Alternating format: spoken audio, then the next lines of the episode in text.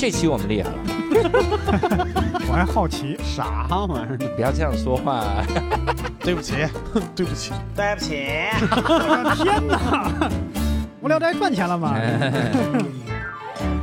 Hello，大家好，欢迎大家收听这期的无聊斋，我是教主。伯伯，哎，刘胜，哎，这期我们厉害了，哦，嗯。因为这期我们有两位嘉宾，是啊，而且两位嘉宾呢，这个年龄段儿还还有这个差距哈。我特意请的是这样的，首先 先请到了我父辈的，把人家说太老了，父辈的旗帜，我们请到了无聊斋的老朋友，嗯，嗯，贾行家老师，各位好，我是贾行家，是教主的父辈。父辈 父辈的旗帜，主动提伦理根的没见过，我是你爸爸，我们这个贾行家老师来呢，今天已经不算咱们这里面最年长的了，啊，嗯因为我们还请到了一位德高望重的老前辈哈。啊，这个其实是我们有台嗯。津津乐道的主播狗叔。嗯，的妈妈。哎，哎呀，你看啊，叔的妈是不是？这叫 我们请奶的奶奶，啥咋叫奶奶？我们请到了李阿姨。大家好，我是李阿姨。哇，听这声音嗯得四十出头了吧你？瞧，阿姨，这方便透露一下年龄吗？我快七十了吧？哇哦塞！真的是完全看不出来。如果各位看一眼李阿姨的话，会发现特别的精神，嗯，嗯，牙比六兽的还整齐。对不起，六兽牙是掉了吗？是的，六兽这个牙真的是是的，是的，是的，我这个牙真的瓜子牙。阿姨平时不嗑瓜子儿吧？我的牙一半假的，啊，那还是感谢医学，感谢医学。我们今天其实要聊一个话题啊，嗯。其实跟变老有关。嗯，这个事儿其实我们很早以前就想聊哈，哎，然后我们当时就想说，想的时候其实初中挺好，嗯，嗯，想的是那到高中就有点哎，我刚刚没敢接电话，怕太破。对是挺破的，阿姨，我们平时讲的笑话就是这种水平，见笑见笑，贾贾老师都习惯。了。波澜不惊，贾老师现在自己都能讲出这种梗，这种。然后当时初中是挺好的哎，就觉得这个一定要请到一位真正意义上的老年人哈啊，请到了李阿姨。嗯但是请来了之后，我们就发现这个话题就变难聊了。嗯，你想，我们在李阿姨面前聊我们变老的种种迹象，你怎么好意思说得出口？嗯嗯 所以这期就是贾老师跟李阿姨对谈。嗯 我们仨蹲地上画圈儿去，呃，但是我们还是要硬着头皮说一说哈。嗯之所以有这个感慨，那其实我们可以先来聊一件事情，就是呃，咱们觉得呃，咱们树立一个坎儿吧，就过了三十之后，嗯，这其实主要我跟伯伯拖后腿了。哎，伯伯今年多多大？三十三，三十三。嗯，然后六兽呢？三十六，三十六。嗯贾老师呢？四十二，四十二。嗯然后李阿姨六十多，嗯我二十七。我跟伯伯他主要是 哎，咋就二十七？二十七啊，你小心，你正在坎儿上，你知道吗？二十七才看，什么二十七啊，三十三啊，我三十四了哈。嗯主要是我跟伯伯没到三十五，我们本来想定三十五为坎儿，哎嗯，就聊聊三十五这个嗯三十五之后的生理变化。三十五以上算副本，所以我们今天只能聊三十岁之后的生理变化。嗯嗯，我又一想到 三十岁真的不算老，嗯哎呀，硬着头皮聊哈。嗯，但是其实我们身上基本上都出现了一些个变化。对对，我现在抛砖引个玉啊，哎跟各位说说。我突然发现，就我我三十四了，我现在吃东西越来越容易噎着了。这算是很大的问题吗？太不你吃慢一点不就行了？去看看去吧，这真这，可能是别的病。我仔细想，我仔细思考了一个事儿哈。哎我思考，别老别老吃粽子，不 不不，粘着噎着。我真的是思考，这就是我的生理在生理功能在退化的一个表现。怎么讲？因为我的饮食习惯从来没变过。嗯我小时候，我爷爷就跟我说：“说你没见过东西啊，就一定是嘴里塞得满满的。”啊，然后嘛，你讲，我爷爷说你饿死鬼转的，嗯然后就没见过东西那种。然后我我一直是这个饮食习惯，嗯，但我现在容易变噎着了，说明啥？说明我的这个食管 肌肉越来越不行了，那越来越松弛，应该是越来越好往下顺呢。那就是越来越紧绷了。他本来一大口食物，他能咽，那这慢慢的就顺。嗯所以我我为了这个，我做了很多的调整。嗯，比如说你你嚼很多东西容易噎着嘛，嗯我就去学了这个海姆立克急救法，如何一个人吃饭的时候卡椅背儿能。我求你慢点吃行吗？学那么多，有点换一个小点的勺子就好了。也喝口水吧。它主要是这个很难改，你积习难返，还是有这个效果哈。你们有有这样的一些个迹象？对我伯伯老师先说吧，就是就是现在出现的问题，等于是你以前的一些不良的习惯，现在开始慢慢的开始显露出来了。嗯嗯啊，你看肩膀疼、脖子疼、腰疼，嗯，对吧？你我这坐一会儿，慢慢你坐时间长就会有这迹象。啊年轻时候你没有这些问题，可能有吧，也不用太大顾虑，嗯，就是这个问题。嗯，今天凡是往自己身上用，年轻的时候要慎重。李阿姨可以吐槽他，我先吐槽你吧。哎，完蛋，那来吧，阿姨，我咋了你吃饭的时候啊，啊？别等饿太急了再吃。哎，你要饿太急了再吃，肯定要吃的快一点，嗯塞得多一点。啊，对，所以哎，伯伯说这个我有一点点感觉，嗯我我是觉得不要老跟自己身体较劲。嗯，我现在去机场啥的，我一定用那个推车，就肩这背包就放那儿。嗯我看我我很多同事啥的，就单立人的人，他们就甚至还单肩背，哎，然后怎么样？我说就你说我了吗，就是你，那你还比我大，你自己也不自自觉一点，嗯就甚至那种压，我看着就特累。嗯，因为以前我背双肩包都背到什么程度？我一脱我的 T 恤啊，我这儿都是血印子，就是特别可怕。每次就像被敌人严刑拷打过的一样，只抽肩膀。嗯所以现在无论无论多远的路啊，多近我都用那个推车。我觉得没必要较劲嘛，嗯有这个感觉哈。对。你到我这儿，你肉眼可见的。上次贾行家来，我手上还没有这么个装备，嗯现在呢，手上多了一个杯子，这不是杯子，这是一个水粉是吗？你要健身，还是个健身。这是我现在的水杯。这个水杯是干嘛用的呢？因为贾老师不知道，最近一个月添了个毛病，就嗯。是痛风了。哎，啊、痛风了，就是医生要求呢，就是一天就是喝水啊，两千毫升算及格我这个杯子呢多喝水。啊、因为它那个尿酸代谢就是靠排泄，就大便小便那再得了糖尿病该怎么办？啊，对，那就酸酸甜甜呗。哎呀，张含韵，对，它两千毫升水算及格，因为要要多排尿，所以嗯这个杯子呢刚好是两千二百毫升，就是这是一个及格线。嗯就喝完它以后，我再喝其他的，就是多喝一点就赚一点嗯啊、就是我就我现在就觉得，就是以前你比如说体检什么之类的，医生或者看医生的时候，医生都会问一句说，呃，平时有什么以前有什么病史吗？嗯就特别骄傲那是没有。现在医生问我说有什么病史吗？我说医生说来话长了，我这儿有本书，一五年的时候啊，打曾经有这么个。开天地的时候，对对对对对，嗯就是感觉说的，就是会会会多很多，而且嗯我发现越来越不敢去体检了。嗯，就就是以前就是那个等那个化验单的时候没有那么紧张，嗯现在就是你我不知道，万一那上面有个什么，我也不敢保准了。嗯，嗯就有点这种心情了。我以前就是我我爸妈有什么问题，我就是去医院查一下。我爸妈不愿意去，我还不理解。现在渐渐有一点理解了，说实话。对对嗯，贾行家老师有哪个迹象觉得自己不再那么年轻吗？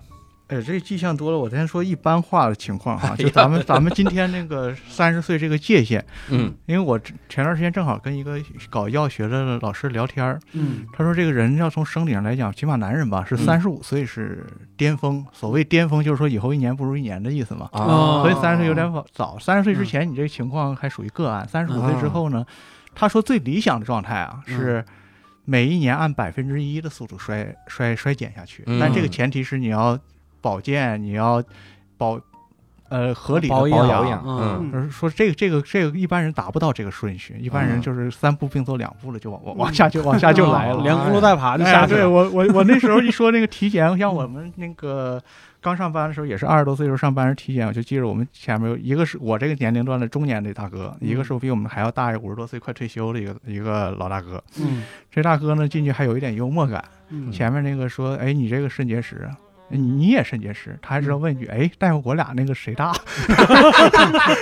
哎呀，到那个更大大哥呢，那个我就记着，就是等到发这个这个这个结果的时候，他嗯就是抽烟，嗯，非常凝重的抽烟，就啊看这个东西，嗯从上往下看，就是就跟六兽那个心情，看了一半，瞅瞅这个烟，就把这个烟掐了。你说这个此时无声胜有声，他的情绪在叹了口气。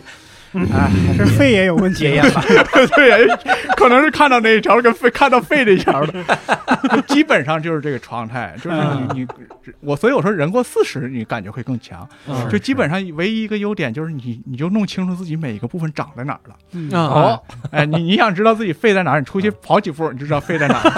你想知道胃胃有多大，你今天晚上多多吃晚饭，你一会儿就知道胃有多大。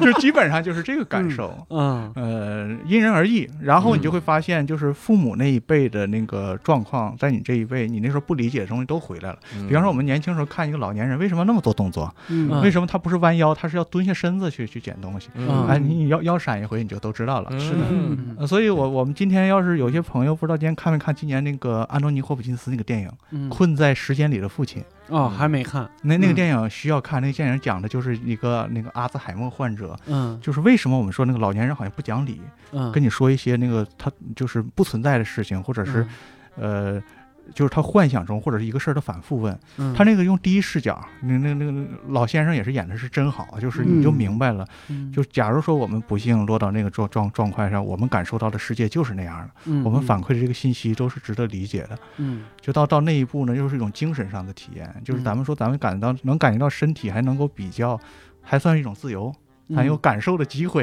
嗯嗯。啊，这个这个过程很很很缓慢，一点点下来的，就跟那个嗯晚上这天是一点点黑下来的。嗯。你细想也正常，咱有这个机会感受，还算是不错。嗯。是蒋佳老师不说我还不记得，我现在上楼得撅着屁股上。啊，就是这样的话膝盖受力小一点儿。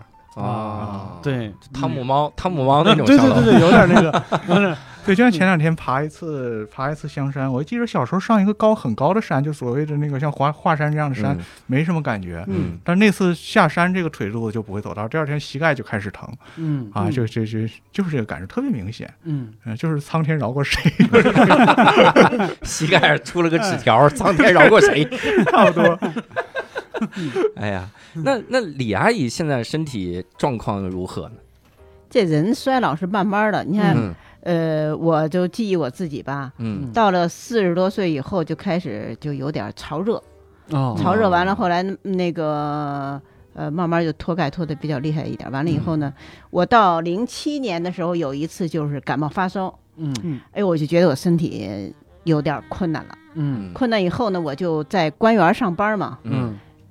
就开始不骑自行车了，哦。早上嗯。坐公交车到公司，嗯下了班走回去。嗯就这样坚持了两三年以后呢，我的感冒的频率就稍微好一点了。哦完了，慢慢慢慢的，我的牙又不行了，嗯。牙不行了，我上那个口腔医院去看去，那时候我还一个牙都没拔呢。嗯。到口腔医院，呃，去看完以后，他说你这些牙好几颗都得拔，嗯。哦。一下定了以后就全就就给我定了一下就拔了，得有半口牙吧，就那一次就拔了就半口牙。啊。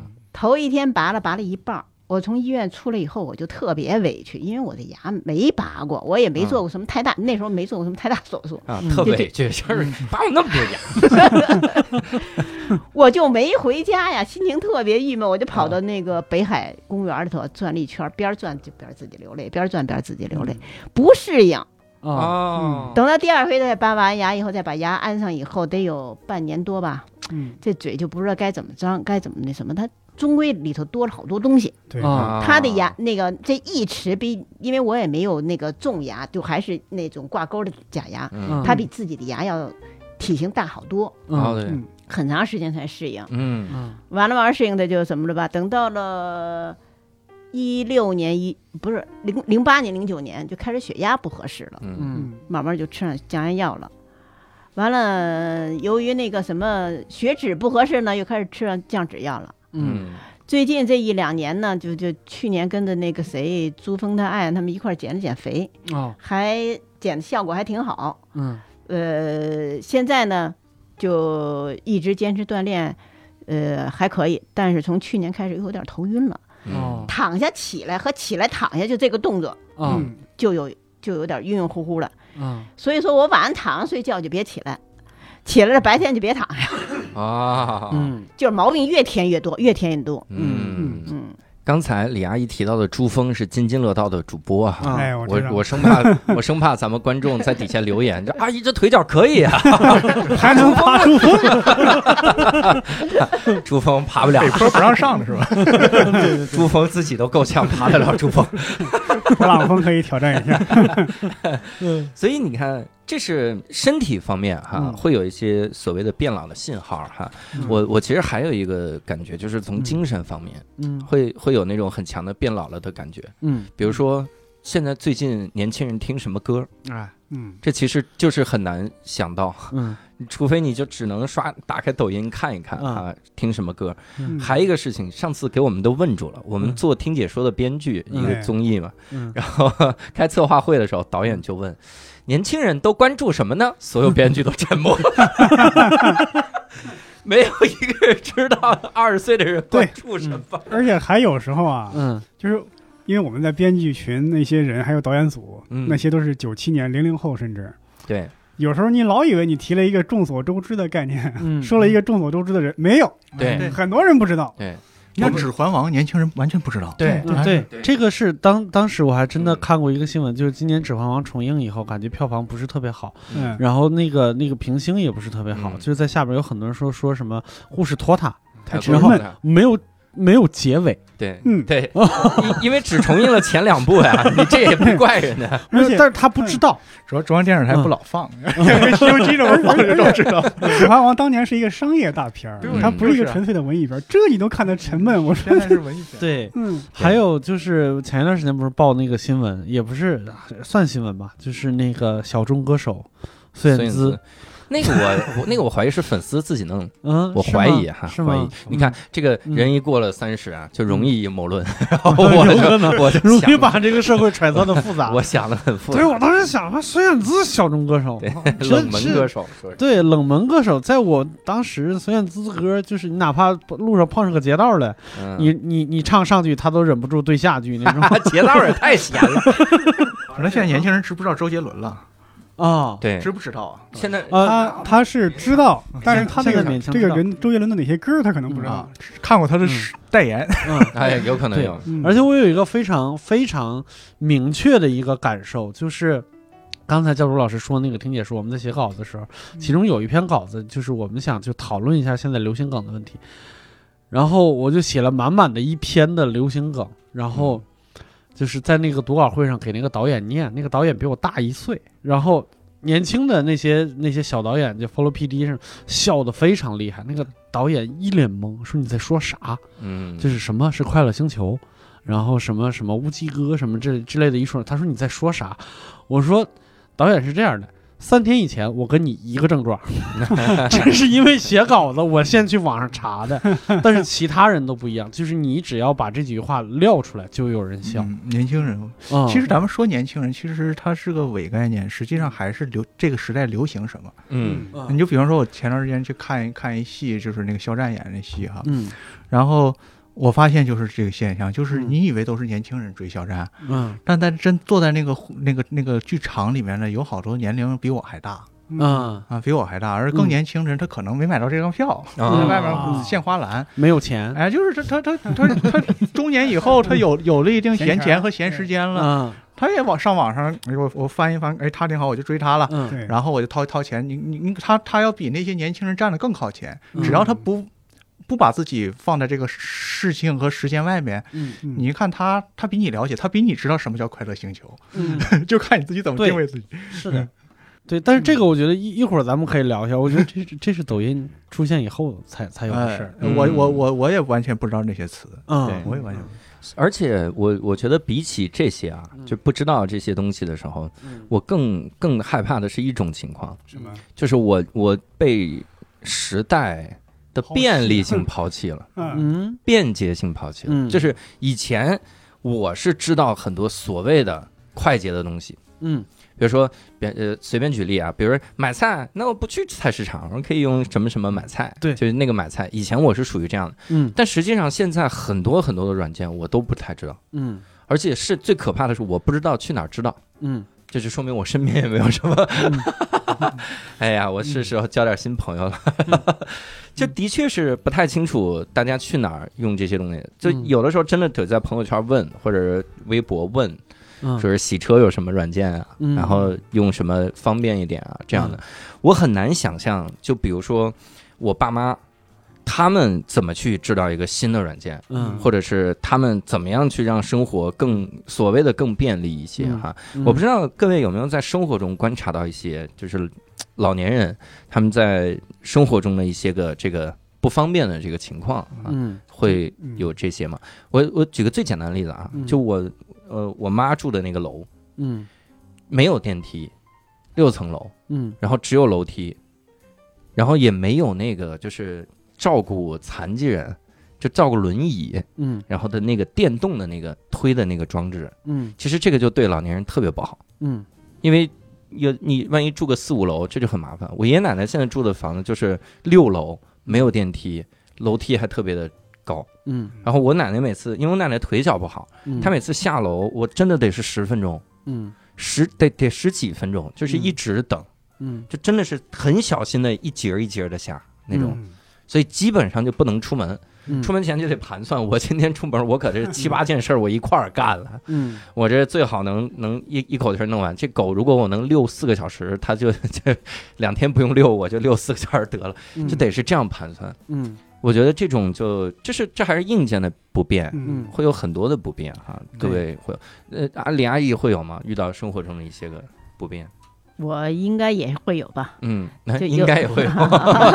阿姨心想，我一个科技达人，你问我这种事情，我都听过你们播客，你跟跟我说这个，就你们说这个打车的这事儿，我就嗯。不爱打车，就不爱那个使手机打车，因为我觉得我切入不了，不知从哪切入。嗯。嗯，所以说我也就很少用那个什么，就是还是在马路上拦必须，要打车，我还是在街上拦。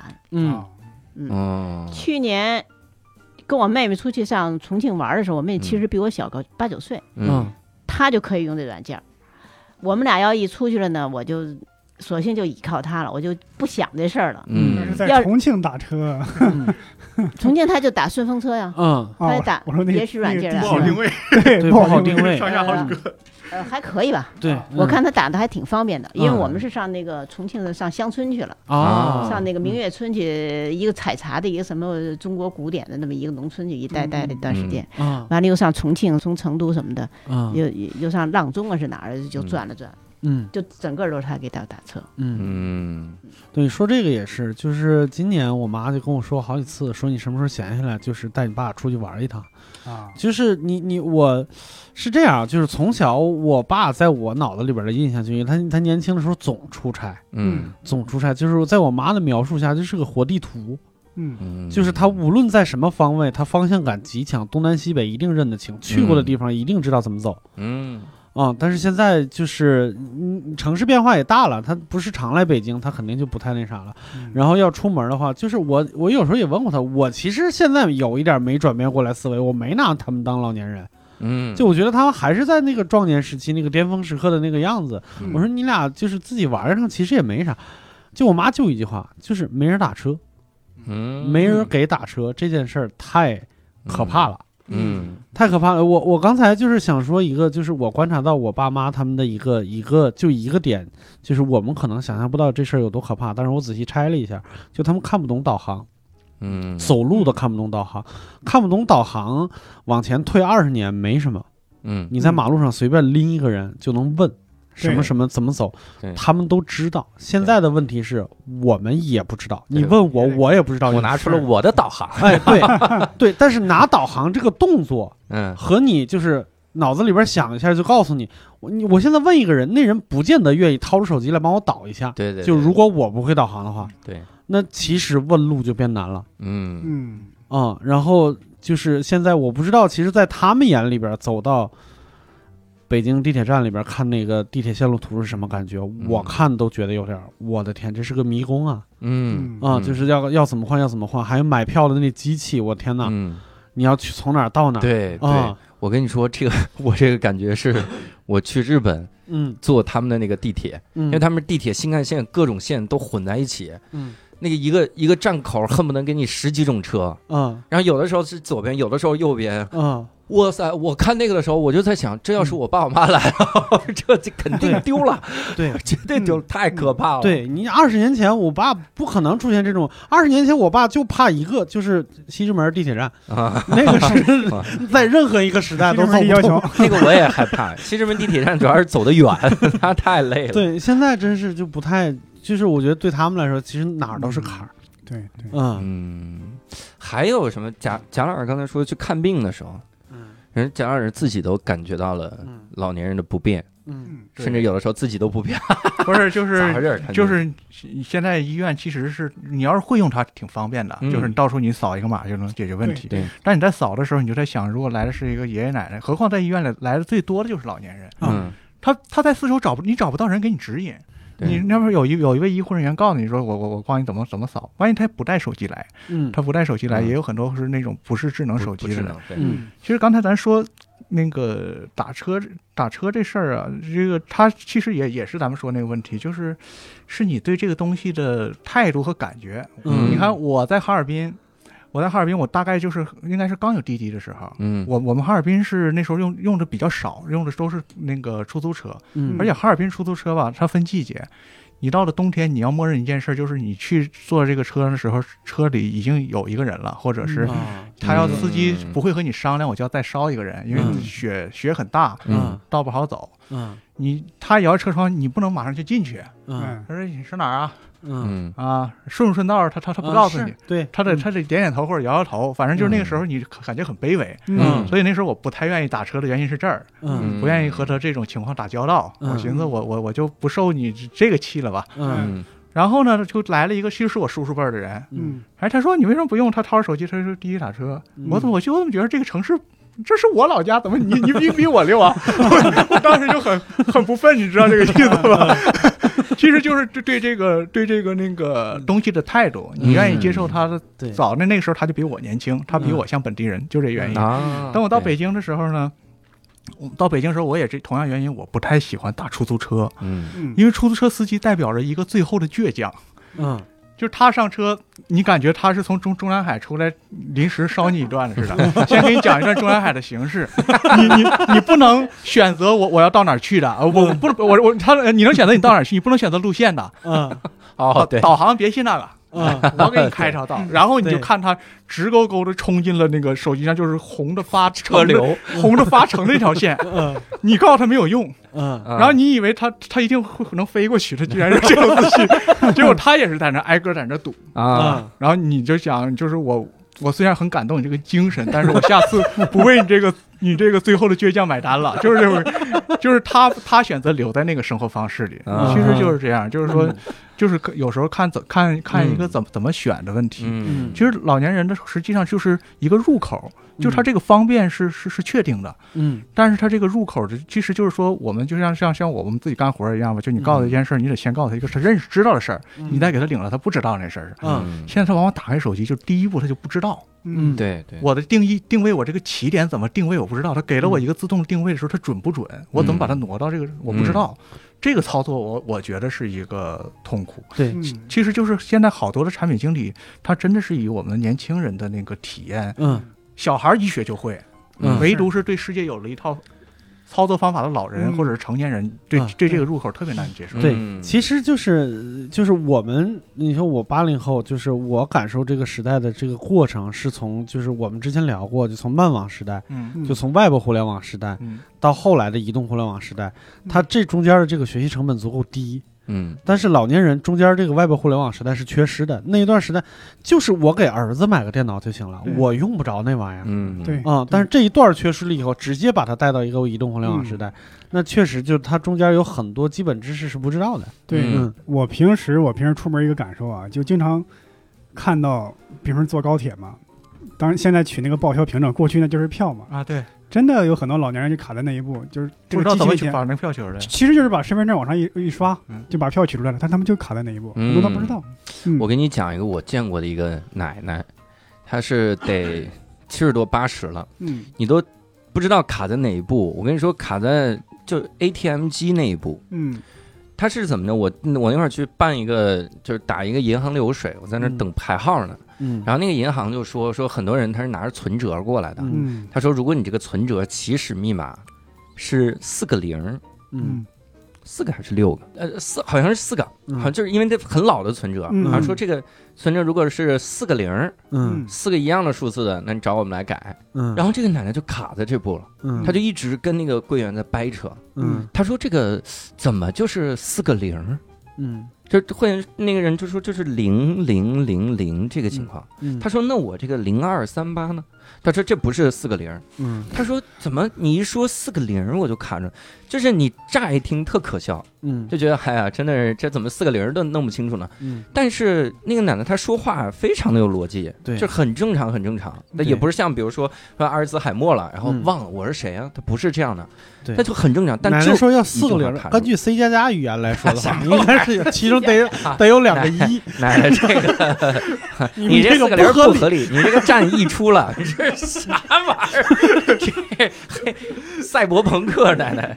但是真的时候，那个时候我一刹那我就感觉到我我们就是跑得太远了，嗯，就是好像完全忽略了还停留在这种生活里的老年人是什么样。对嗯对，甚至你你现在想到存折，我都很、嗯很少见到存折了嗯嗯，这个事情。比如现在咱们你看，咱们基本上是处处扫码的时代，嗯真的很多老年人他他他不习惯，他不知道。嗯，就比方说疫情的时候，嗯。我们要扫码填上自己的什么什么去过哪些城市，嗯。那他就这这一步就困住了。对，你就在手机里头输入这个，这个对我来讲都很困难，因为打字那个眼睛看不清了，有时候。对，嗨，嗯，贾老师这个就是 这个 这个这太早了，你 是花眼得换眼镜儿，你是没办法。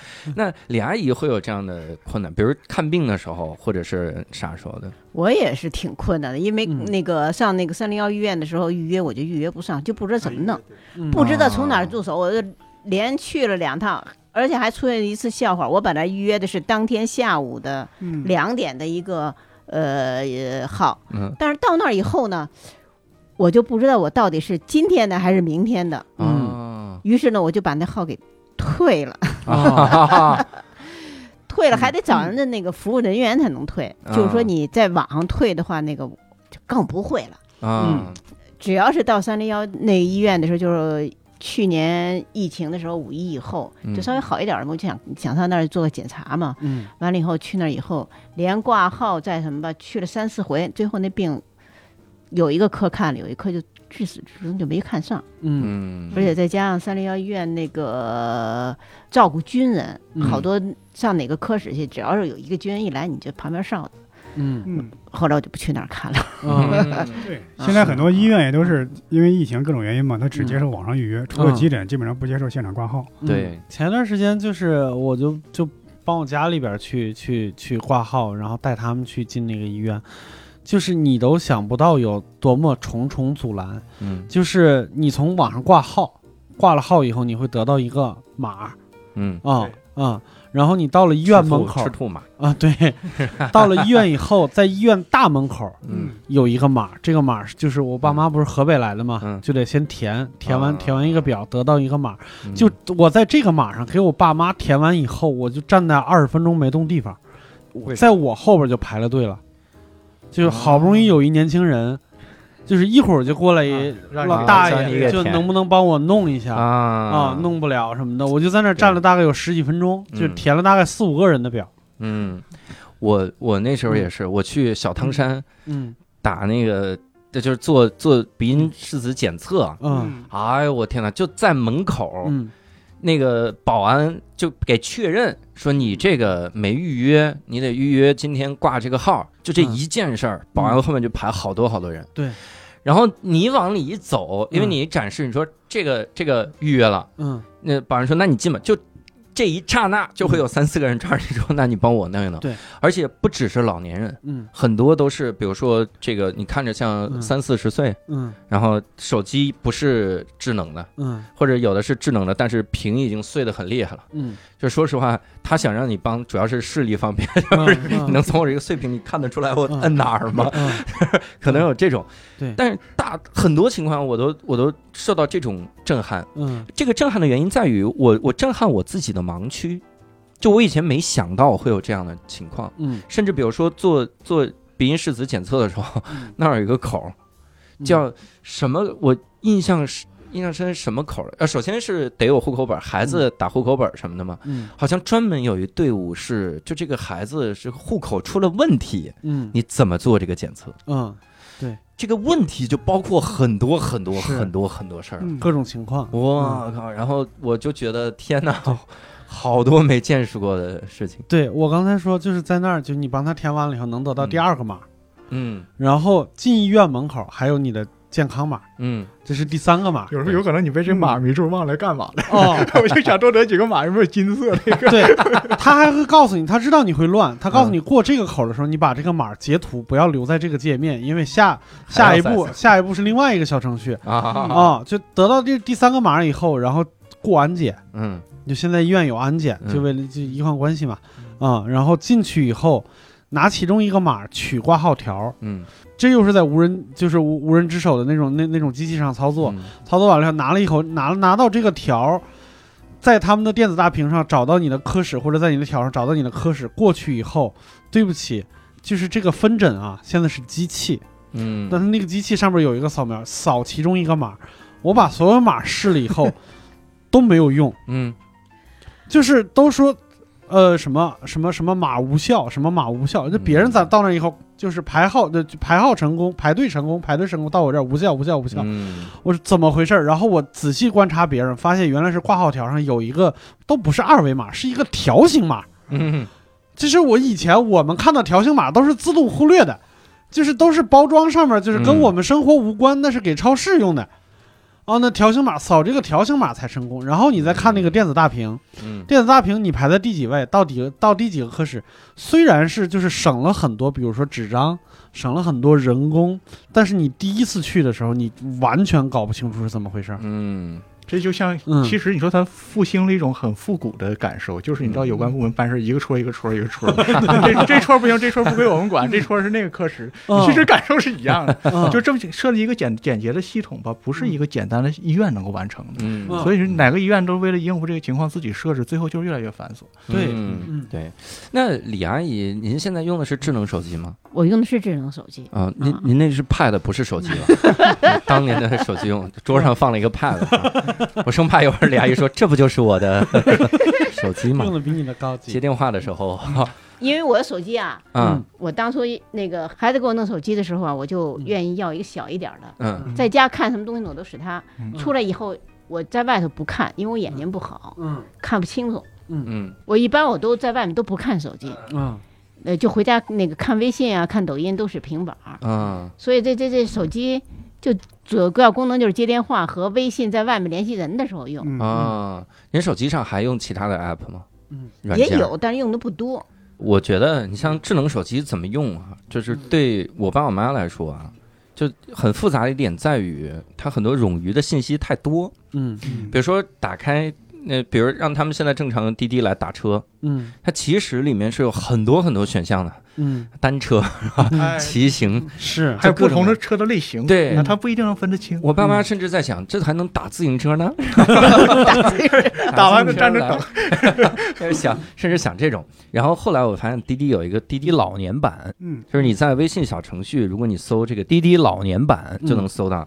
它这个版本还挺有意思，就界面特别的简单，嗯它可以你直接，比如你输入那个就是去哪儿，从哪儿出发，嗯可以一键叫车，然后甚至可以电话叫车。啊我觉得这个就方便多了。嗯，就是你智能手机使的不太好，那没关系，我就直接就电话跟你打就行，感觉特别适合老年人，嗯而且里面的字号还是超大的，并且还能添加十个常用的地址，我觉得特别好。在什么地方？我也学学就 在微信搜索微信。滴滴老年版，不知道是给这个微信打广告 还是给微信还需要我们打广告？这个，而且滴滴还有一个挺有意思，我觉得这个可以告诉爸妈，嗯。就是滴滴有一个老年人电话叫车热线，嗯。就直接打电话就行，嗯。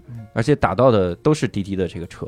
嗯。它是四零零六八八幺七零零，哎，你看我这个，我就感觉特别像那个电视直销，只需要拨打四零零六八八幺七零零，现在就可以打这个了哈。我觉得这种挺好，哎，包包括锤子手机，就是六兽他们嗯，跟你其实已经没关系了。你跟他们钱现在也没什么关系，啊跟跟他们也没关系 你琢磨啥呢？曾经有一部跟大家有关系的手机，那里面有一个功能我特别好，我当时还给我爸妈买手机的时候看中这个，叫远程操纵。嗯就是你那边和我这边，我在我的界面上直接能操纵你的手机，就能帮你来进行很多设置。对，而你这样就打个电不用话就说玩命的讲解了。对我直接能操纵你的手机屏幕。嗯，我妈有的时候问说：“你说这个手机，我这个程序怎么突然多了一个？怎么删就或者怎么样？这个你就直接能操作就行。”嗯有的时候我妈也问我：“我这个账户里为什么少了很多的钱嗯，？”你就那就是你每次操作的时候多操作了几步。是要有一些操作费呀、那能转账吗？这远程操作还带转账的，是吧对，这个当时那个手机发布会上就把这个功能的这个广告拍了一个，就是嗯一个一个就是类似于一个北漂啊，或者一个在外地工作的一个年轻人，就是说自己有就是每年只能回一次家，然后回去以后第一件事儿其实比解决手机其实解决手机和电脑的各种问题。嗯就是那个片儿呢，就是当时拍出来以后，在没发布会放的时候，在公司里边大家看，基本上北漂就是看一次哭一次。嗯，就是这个情况，就是因为他扎的那个痛点太痛了，其实就是那个感觉，就是那个好像那个时代没多少人在真正提这个，比如说老年人关怀这件事情的时候，大家其实有点忽略那个事情。包括到后来，就去年我在就写东西的时候查了一些资料，就是我看到那个就是知乎上有一些，就是说就是说教爸妈，呃，就说教爸妈用手机怎么教也教不会。然后应该怎么办？但是下边呢，基本上长篇大论的呢，都是在指责自己的父母，就是就大概论调就是变老就是丧失了对这个世界的好奇心，嗯然后丧失了学习兴趣。嗯呃，就是就是说什么，就是有点那种，就是觉得自己爸妈不争气，就是他们 他们变老活该变老，就是这种感觉。但是我当时看的是，就是就你你一个作为一个自由的人活在这个世界上，你是有不学习的权利的。嗯。嗯，而且就是嗯。就像咱还是回到那电影，就是说困在时间里的父亲似的，就是嗯。你以为多么不可思议的另一个年龄段人的行为嗯，都是完全合理的，只要你在那个时候你也这样，因为你嗯。你的那个控制能力和你的你那个时候的那个呃条件和你现在你无法想象，只要你想象就是就是很正常。嗯。老话讲就是你到那时候也一样啊，千万别以为自己有什么奇怪的，没有没有任何例外。嗯。嗯，而且你说到这个操作，因为之前有远程控制的这个手机呢，现在也不太出了哈，是的，所以老年人怎么使用智能机呢？哈，滴滴其实还有一活动，哎就，是进社区教老年人使用智能机，嗯。那这个也很方便多了哈。嗯。而且我觉得真的，我有一个小经验，这个经验可能会。毁掉以后我们一些手机的合作，但是我觉得还是要有这个经验。就如果爸妈拍照喜欢拍照，嗯。嗯，真的不一定买苹果手机是最好的。嗯。哎。我当年我就把我的苹果手机给我爸妈，我妈用的真的不是很方便，嗯，就她觉得不太好。嗯。自从我给她买了华为，嗯。我自从给她买了华为 Pro Pro 三十五还是多少，嗯。就是伯伯那款。P 四零。四 P 四零。40嗯。P 四零，好家伙，我妈拍的照简直太好看了。我妈拍我们家小狗，每次拍照，我说 我的天哪！我以前一直是硬件阻挡了你是吧？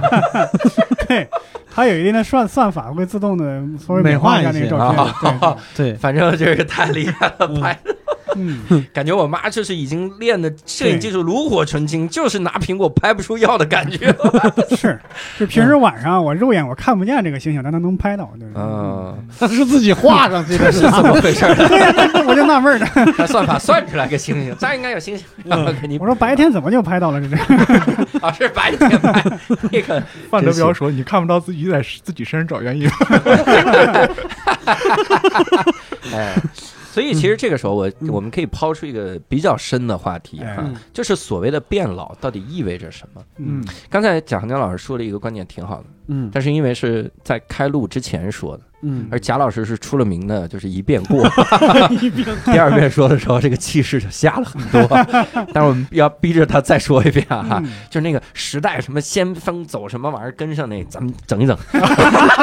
我这复述的，我我我确实确实看来是没记住刚才说为了，激发人家的情绪，情绪都没了哈。其实其实我刚才说那个道理就是说什么呢？就是以前一句吐槽的话，嗯就是当时是是那个这句话是讽刺后进者的，就是说嗯。大队伍前进总是以最慢的速度人前行，最慢人的速度来前进，因为嗯。他要他要拖拖累所有的人。嗯。但是你换一个角度看，一个时代、一个社会，如果他有一个人道，有一个真正对每个人的关怀的话，嗯。那他更反相反的方向更可怕，就是他嗯。只以最快的那个人的速度，嗯。这个人开始买狗狗币了、嗯啊，这个人开始那个研究永生了，嗯。那这个时代的命题全到他那边去了。嗯对，然后你你你你跟不上他这这嗯。种东这种节奏的人，嗯。不一定是老年人，我我我也跟不上。刚才我举那例子就是我好多年前第一次在我们那儿吃饭，一个饭店，一个嗯饭店说你扫桌上那个二维码，你就点餐就行。我说我嗯拿谁扫啊？你你不装微信？我说我不用微信，我不用微信，我现在我就要吃饭，你给不给我吃？嗯 咋回事儿啊？这咋还赖因为？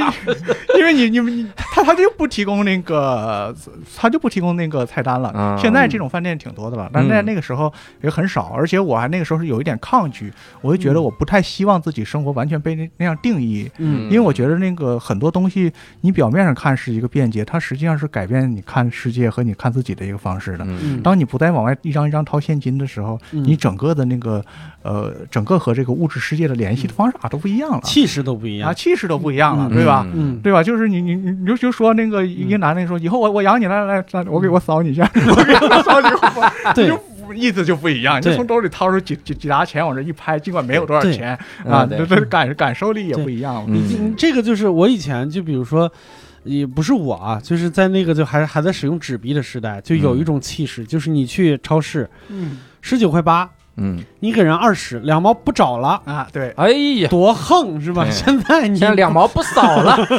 不可能，你就输就点一个十九点八 就行了，就再也没有那个耍帅的那个。往往是卖货的那个人耍帅，哎，十九块八，你给十九块五吧。哦，对你说你说我这三毛，我是到底给不给不给？对不起，我也不要，我对，现在不是了，现在大家就是一分钱都差不了。对，嗯就扫码的时候会缺少一些质感，嗯包括买东西也会缺少一些质感，嗯就是那种，比如你攒了一段时间的钱，嗯你买到一个东西的时候，那个嗯快乐，哇塞！我初中的时候有一次，嗯因为我那我那时候没有零花钱，嗯我妈觉得有男人有钱就变坏，这是我妈，我妈包括包括你，她也是这么认为的，是吧？我可以不给你钱，我初一的时候，因为那个时候我想练健美，我就看中了一本书叫《健美图全解》图解，三十五块钱。嗯我初一也没几年啊，还真不没有普通男人买这个书。我是买了这个 三十五块钱，然后我当时真的是攒，就是没事儿就偶尔有了一块钱，嗯然后攒，然后一块一块，那五块五块有偶尔有这个钱，嗯攒攒了一沓儿，真的是厚厚一沓儿，嗯推到那个新华书店的那个人的面前，然后拿到那本健美图解的时候。嗯，那个人眼神都变了，嗯他就看到了未来的阿诺施瓦辛格，他就觉得这个人爱健美爱到 这个地步吗？人家的眼神应该是又是一个瞎花钱的。他的眼神应该是，嗯，小伙子，健美其实还是要靠吃，你这个经济状况可能不营养跟不上了，光买书不能长肌肉。光买书，你得把书吃了才能长肌肉。这，但是那个时候的感觉不太一样。嗯现在你很难有那种攒钱买到了一个东西那种质感。嗯比如说，现在你一咬牙买辆车，买了个没，那也太贵，一咬牙买个电脑一万块钱，嗯。你就心想不过了，一万块钱，嗯。你可能那种咬牙的感觉，嗯，然后一分钟之后就就下去了。翻他一百七嘛。因为你就忘了，你分一百七一万块钱，至于吗？就别用这电脑了，一个月一百块钱，一个月。跟没花钱一样。百个月，电脑厂商心大的已经不行了。大概是这个一种感觉哈，就对。缺，好像缺了一点质感，对，但是追求那个质感又好像变得脱节了。嗯，所以一方面要提升质感，一方面还能跟上这个时代啊。对，你看，这是时代的时代的洪流，就是嗯。就和就说刚才那个，就是花电子币，就是嗯。直接从银行账户刷划钱这件事情，就是我记得以前我们那儿有句老话，后来在评书里边也听到过，嗯。就是基本上就是一个人去饭馆吃饭的时候，最后发现兜里没带钱，嗯。然后那个服务员就会很刻薄的说一句话，就是阴天下雨不知道，兜里有没有钱不知道，嗯，你到现在我真不知道我，你们那服务员北京人 你们那儿的服务员啊，我到现在经常是隔一段时间去看一下银行账户，喂，我怎么花了这么多钱？啊，然后去扫码买个东西，一会儿看见这个好一点，一会儿看见那个好一点，其实诱惑变多了，但是你花钱的实感是没有了。嗯我真的不知道怎么，就是记账这件事情变难了，就像现在人民币换新版的，你们知道吗？这事儿啊，不知道不知道，不知道，是不是不知道？嗯，就是这样。你要到一个小县城，你人家找给你，你才能看出来，现在二十块钱长这样，蓝色的，不是绿的。啊，是蓝色啊，蓝色阿姨知道吗五？十是。不知道，我也不知道。我就是前段时间到江苏一个小县城，我才知道，嗯哎，我这钱钱我这不认识，要不是也是中国人民银行，我不知道这中国钱。贾老师，该不会就是假币吧？不是不是，假币能做成那样，谁做二十的？我一定我一定做一个两千五的，我不能做二十。做了一张两千五的，这心也太大了。哦，他是不是这回那个新版的人民币是新版人民币颜色一波一波出来的？嗯先出来的一百的，后来出了五十的，这可能二一百的现在什么事儿？我也不知道，一百一百的还是一百的那个是不是线不一样了？就那个啊那个线不一样，原来是横着的吧？啊！嗯，后来是改速的了还是什么？把那个改了一下。天哪！完了还有几个就是切入点不太一样。所以你看，就是年轻这一代他不知道的事情也很夸张，也很夸张对张。，你看这新闻联播不看能行吗？还是得看了，每天七点。嗯其实我们探讨一个一个事情哈，就是咱们设想一下哈，嗯咱们现在所有人都七十了。嗯就连李阿姨都得设想，你想想，李阿姨是才六十多呀，咱们设想七十，嗯，那么我们希望身边人怎么对我？嗯，我其实我我还是抛砖引玉哈，嗯。我们家电梯特别慢，有的时候你很急躁，但是有的时候，比如这个电梯停在二楼，然后你就看门打开啊，真的就是一个一个老爷爷嗯。拄着拐棍儿，就那手已经抖的不行了，就帕金森可能嗯。可能帕金森也可能是逗我，然后 应该不会心那么大逗我，这这这很很缓慢的在挪，嗯。然后挪进这个电梯。嗯那个时候就是大家把门关好，就是还得给他扶着，因为我们电梯门关门巨快，嗯。就是那电梯感觉像夹死个人似的，嗯。就是这种。然后你你给他进来，然后再开电梯门，他再慢慢走出去。嗯。然后我我出去这一路，我就在想，如果我变老了之后，嗯。我我其实第一希望就是大家能对我稍微有点耐心，嗯。或者说嗯，哎，我甚至产生了一个想法，就是我一定要老得很明显，嗯就我不能是看着四十，嗯但是我走路是是慢慢悠悠，别人可能就会觉得我没那么老，嗯然后可能就会说你你快点儿你嗯嘛呢你，我跳起来打他膝盖，我嗯，哎，跳得起来了吗？其实真跳起来了。我是 这个就我觉得，首先你的设想，我就稍微的更正一点，就其实现在不到那份儿上，啊是吗这？是八十以后的事儿了，这是啊啊。现在其实，尤其是我觉得像啊李阿姨这种，还是就比较自信的。那像我爸那种比较自卑的呢，嗯他快七十了，你跟看着跟五十多差不多，你头发天天染，嗯就纯黑的，然后要不然就剃剃秃了，嗯就是那样。就是你其实就现在的我们的生活条件和那个和那个医学水平，就其实看不太出来是是那么大年纪。像你那嗯哆哆嗦嗦的，基本上就是八十往后的事儿了。嗯嗯，然后我说实话，我小的时候幻想我的老年应该是一个那种挺硬派的胖子啊，对胖子，我那到底是硬啊是软的？挺硬派的，对，一个一个老头儿，嗯就是那种就是感觉上就是跟社会格格不入，或但是呢又能够。自保，能自己就是按照自己的一套逻辑活下去，但是现在目力所及的未来呢，基本上这件事儿是越来越做不成了。因为我想象中的那种老头儿，大家可能在电影里边也见过，就是有一个非常大的一个特点，就是非常的老派，非常的 old fashion，就是那种，就比如说你要付账的时候，就是一定要掏出一个金属的钱夹子来，里边是一沓现钞什么，这嗯就是这种全家早就买好了，就等今天呢。钱夹子买好，现在钱夹子上有一二维码，扫这个。对，就是越来越不太可能了。就是以前，就是我觉得往往前退二十年到往前退二百年，这一百八十年的区间里边，你是有可能跟社会脱节，就是自己就是就保持着一种生活方式的。但是越往后呢，就大家我觉得越来越趋同了，嗯。就你必须得这个时代逼着你，嗯。就是说你要跟上时代了，因为社会的变化越来越越来越快，而且是它有加速度的，逐年变快。嗯。啊。我我是希望更多的科技公司能够多功能化，就是真的不要再用那么多这个软件了。我呃或者说每个软件它都有很多的功能，嗯，我在这个上面都能。你包括像李阿姨刚才说，现在是在抖音上买东西是吧？在抖音上和微博这两样，其他的我都不再介入了。对，微博买东西，你看贾老师，你这个 吃饭能扫二维码不知道，打车能用滴微博滴不知道。微博能买东西这事微信我李阿姨要说错了要要要啊微信微信啊微信买东西但但是确实，嗯微博能买东西这事儿，是我从就王小山老师微信我也不知道能买东西，微博也能买微，信能买，微博也能，微信也能，微博、微信都能，嗯，滴滴也能买，嗯哎，滴滴能买。买到出行服务，哎。买了这个。嗯。然后我我其实希望很多的科技公司能多考虑老年人或者是弱势群体。对，这个其实你这你你比如我现在身体还挺好，嗯。然后我也挺年轻的，嗯。但我看到这点的时候，我就会觉得这个公司是做大事儿的，嗯。啊有点东西，这个公司这样的。有点嗯，有点有东西有点东西整那，尤其是比如说，比如我我爸妈如果打车，你让他真的在下纯下一个滴滴的软件，嗯，他可能就是不习惯用，嗯。他就就没有点开他的意识。嗯。但是比如刚才我们说这个微信里面这个小程序，就滴滴老年版，你直接拉开搜，它直接在小程序里，你就相当于就用微信，我就能给它用了，嗯，而且甚至用电话，我们打那个电话都行啊。嗯，呃，还记得电话吗？码是？四零零六八八幺七零零，你看哎哥们儿都背起来了啊，只需要打这个电话。嗯，又有质感啊！建议打的时候有那种就是转盘的声音，咯咯哒哒哒哒哒哒，咯咯哒哒哒哒哒。你和人小程序一点关系都没有，那就是你手机的事儿。我是希望科技公司能够多照耀到光芒，能够照耀到嗯我们这个这些群体啊。嗯，贾行江老师想过变老，希望社会怎么对你吗？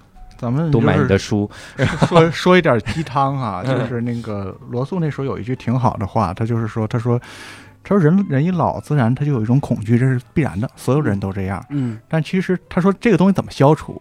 他是个纯理性经验主义者嘛。嗯，他说你把自己的生命吧想象从一个小河流到一个大河，到这个，大河呢，就是整个人类的这么一个文明的趋势。嗯，就是你把自己的老年生活融入到这个所有人，你就可以有效的去抵抗这种恐惧。比方说，嗯你去建立一个普遍性的爱好，嗯，这个爱好呢是有益于所有人的。广场舞，哎，这广场舞可以啊，对。就是就是说这样，就是说你和社会始终保持这种连接，保持这种这种融入，你你就不会把自己个体的一个那个呃一个什么样的前景时时刻刻放在心上，你会嗯忘掉你自己的这个状态。嗯。所以我突然就从这句话就理解为什么罗素特别喜欢中国人哈，嗯就是中国人是把自己融入到一个秩序里的。你看我自己，我不光是我自己生活，我后边有儿女，我这边有儿女，儿女就是我们这整个这个家族的这个任务要完成，嗯他就会觉得我自己的存在不是最重要。嗯然后就是我自己的的老老与不老，不是像西方人那样，就是完全就是把我封闭到一个个体里面，嗯他他他就会有一个很延展的东西。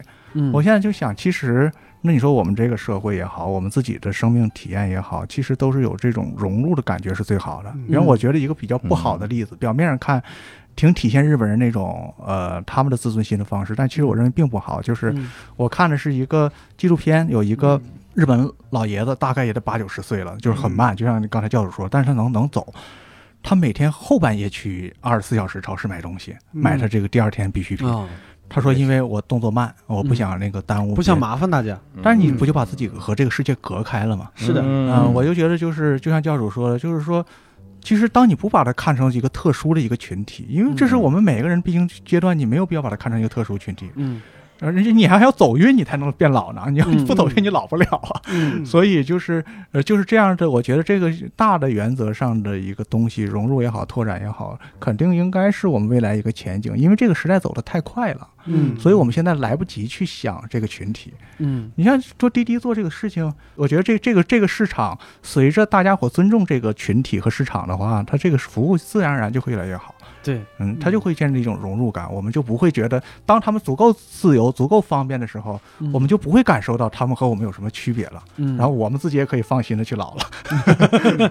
对，发现他们活得也挺体面，哎，也挺对，就是这个这个体面很重要的，这个体面很重要。就是说，我们修门的时候，自动的就有意识到我，我多修一个斜坡走轮椅，是吧？嗯，就是就是这样。对，嗯，李阿姨有有什么感触吗？还觉得，比如说这个希望社会 怎么怎么对待您？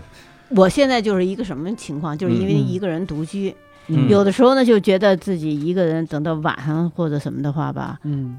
怕生病，哦，哎呦，嗯就是怕生病。嗯。现嗯。照我现在的身体情况，生活自理的能力还算是比较强。嗯。虽然说快七十岁的人了吧，从嗯。早上起来一直到晚上，我都能安排挺好的，而且还有点社会活动，嗯。嗯上个老年大学呀，跟那个邻居一块儿约着出去玩儿去呀，嗯这都可以。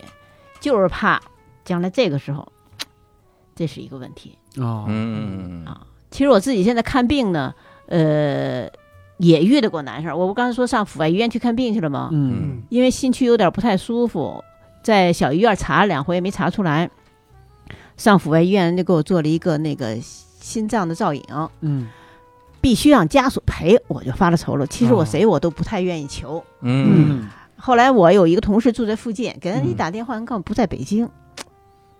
完了，我就给我外甥打电话，嗯。呃他还因为他也以前给我撂一句话，说有什么事儿你跟我说，嗯。我就第一次就找到他了，他还挺顺利，就帮了我了。嗯。嗯。要不然我其实我要交费之前，我要知道必须得家属得有家属陪伴的话，嗯。我可能就不做这检查了，嗯因为我在之前吧，在那个世纪坛医院做过一次痔疮手术，嗯。人家大夫也说是那什么，也说需要赔，但是我问了问他一下呢，是那需要那个半麻，我就跟他说，就根本就就不准备再让人来了。嗯。嗯。哎，他也给我做了手术了，嗯。也能行。嗯。嗯。有的就是像将来就这种东西的陪伴的这种事儿，就必须得有人陪伴的，或者是医院能不能在这方面有所改进才才好一些。嗯，你说要这样的话，我就好多东西我就不敢检查了，嗯嗯，对吧？对，但是这个感觉也得一步步来哈，嗯对，嗯慢慢来，嗯先从打车开始哈。然后老年人相对来说是弱势的群体，嗯需要大家和社会更多的关注。嗯当然，最欢迎的是各位在留言区跟我们互动留言，自己来跟我聊一聊这个对于变老的思考，或者是你们家老人独自出行的时候有没有什么有趣儿的小事儿哈？这两件事儿一定要在互动区评论留言，也可以加入我们线上听友群。加入线上听友群的方式也很简单，搜索一个微信“无聊斋二零二一”，无聊斋就是拼音的全称就行了。那我们这次呢，非常感谢贾行家老师和李阿姨哈，然后。呃，来做客我们这期节目，那我们也非常感谢各位的收听，我们下期再会，拜拜。拜拜拜。